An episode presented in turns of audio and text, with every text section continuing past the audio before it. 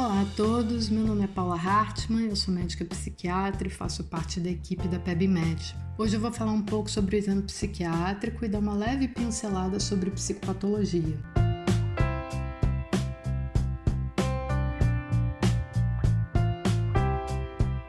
O que acontece é que para fazer o exame você tem que ter uma noção de que existem as funções psíquicas e que elas podem estar alteradas.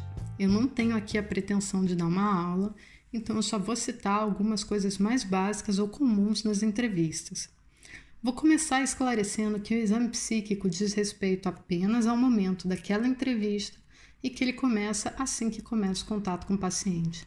Ele se inicia como a maioria de todas as anamneses, ou seja, possui identificação, queixa principal, história da doença atual, história patológica pregressa e aqui é clínica e psiquiátrica e deve incluir perguntas como ideação suicida homicida, uso de substâncias e medicações anteriores.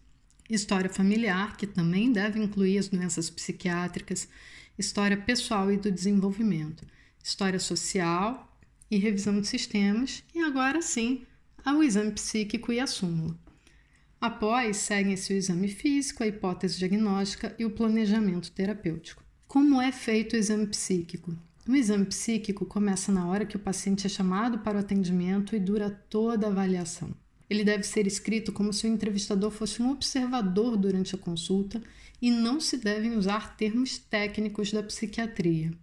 Ao se escrever o exame, este deve ser lido quase como uma narrativa.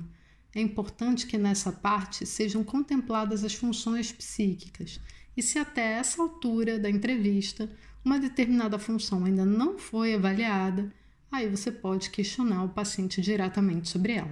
Contudo, várias funções já são avaliadas de cara quando o paciente fala sobre sua identificação, queixa principal, HDA, HPP e por aí vai. Quando descrevemos, podemos colocar até algumas frases do paciente entre aspas para ressaltar a sua resposta. Não é adequado no exame colocar cada uma das funções psíquicas descritas, e sim escrever um texto único. E a súmula?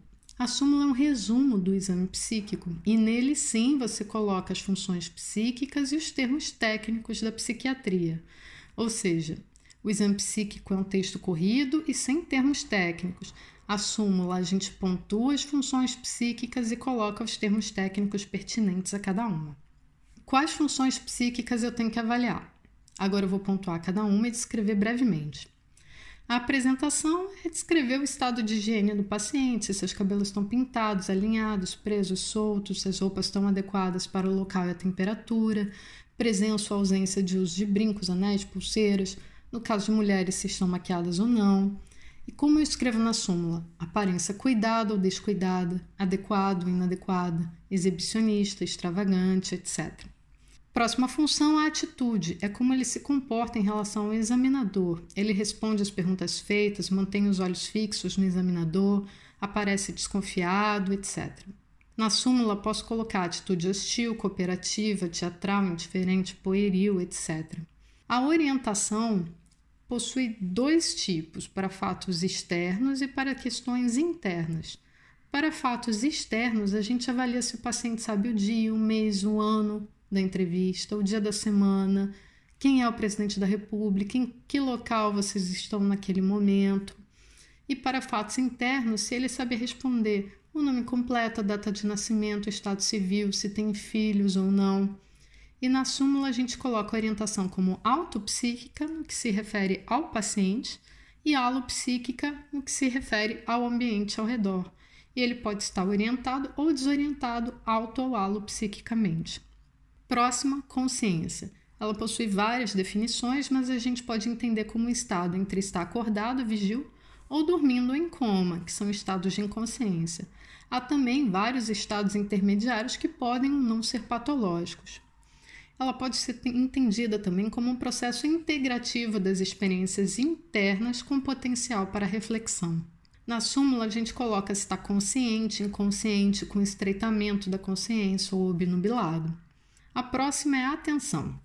A atenção ela é o foco, ela é o centro da consciência e ela pode estar voltada para estímulos externos ou internos, como um pensamento.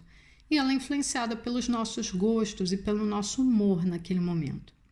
Estando consciente acordado, a atenção pode ser dividida em duas: aquela que é mantida em algo específico, focada, certo? Como você está focado num celular ou num filme, ou ela pode estar tá dividida em vários aspectos do ambiente que nos cerca, ela é uma atenção móvel. Durante a entrevista, a gente pode perceber se o paciente mantém a atenção do entrevistador através de contato visual, por exemplo, ou se ele está disperso. Na súmula, a gente descreve a tenacidade, que é a atenção focada, e a vigilância, que é a atenção móvel. Então, o paciente pode estar hipotenaz e hipervigil, muito preocupado com o que está ao redor dele.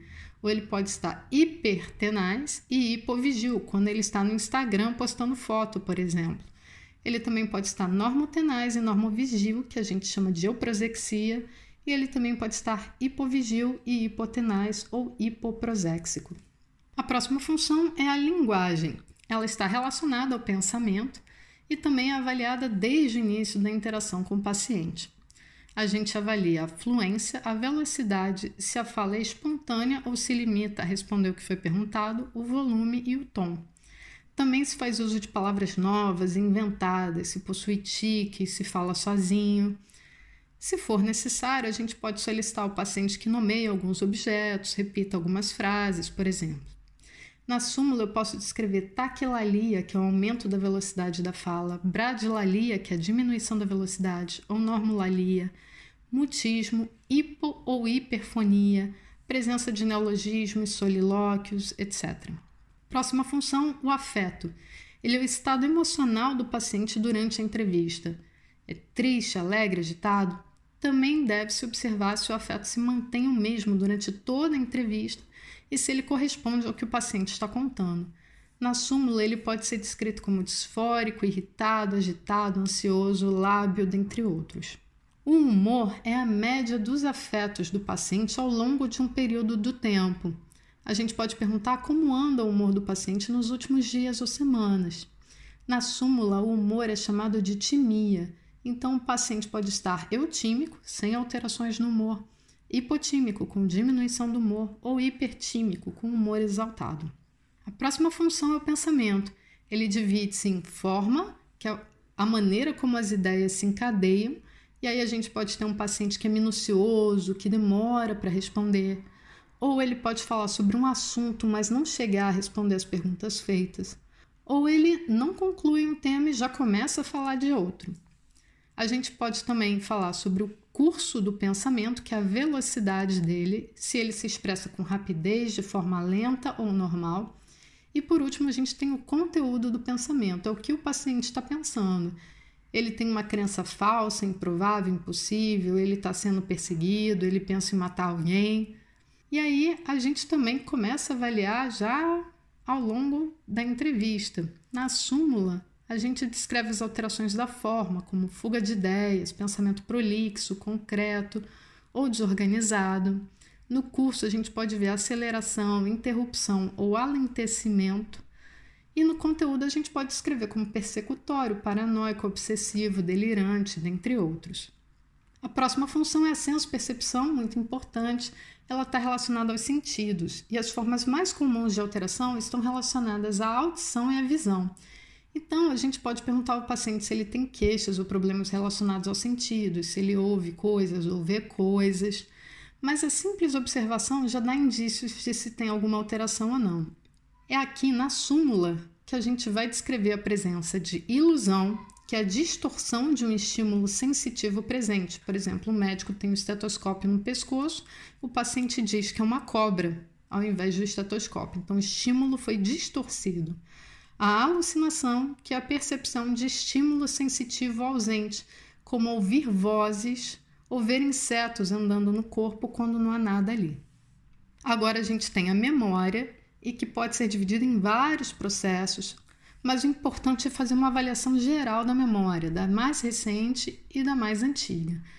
Durante o relato, o, a gente coleta, já na anamnese, alguns componentes minésticos. A gente vê se ele sabe informar a data de nascimento, o local onde ele mora, a idade dos filhos, a sequência de eventos na HDA. Mas se for necessário complementar, a gente pode usar mini-mental ou alguns aspectos do mini-mental, por exemplo, falar três palavras e pedir para o paciente repetir. Por causa das muitas classificações, na súmula a gente pode descrever como hipomnésia, hipermnésia, amnésia, se retrógrada, né, para fatos antigos, ou anterógrada, que é a dificuldade de formar novas memórias, ou mista, se ela é lacunar e ela diz respeito a só um período no tempo, ou generalizada e acomete de uma maneira geral e não apenas um momento específico, dentre outras possíveis nomeações. A inteligência, ela também pode ser avaliada ao longo da entrevista e diz respeito à capacidade do paciente de elaborar e explicar conceitos, estabelecer relações, o vocabulário que ele usa. Se ainda quiser explorar mais, a gente pode pedir que ele interprete ditados populares ou que ele resolva pequenos problemas, como perguntar se é mais fácil varrer uma escada de cima para baixo ou de baixo para cima, ou que resolva pequenos cálculos e até mesmo pelo grau de escolaridade é muito importante a gente relacionar a escolaridade do paciente nesse momento. A vontade, a gente avalia se o paciente realmente consegue fazer o que se propõe quando ele decide, se ele possui disposição ou vontade de realizar os atos. Na súmula, a vontade é descrita como bulia, então existem a abulia, a hipobulia e a hiperbulia. O pragmatismo é a realização do ato, é colocar em prática o que se tem vontade. E ele pode ser avaliado observando se o paciente consegue fazer aquilo que ele se propõe. Geralmente na súmula a gente coloca como normopragmático ou hipopragmático. A psicomotricidade diz respeito à atividade motora do paciente. Se ele se mexe muito, está imóvel, inquieto, não consegue permanecer sentado, se tem tiques, Geralmente, a simples observação já nos dá uma avaliação. Na súmula, a gente pode descrever como se tem alterações ou não, como brade ou hipercinesia.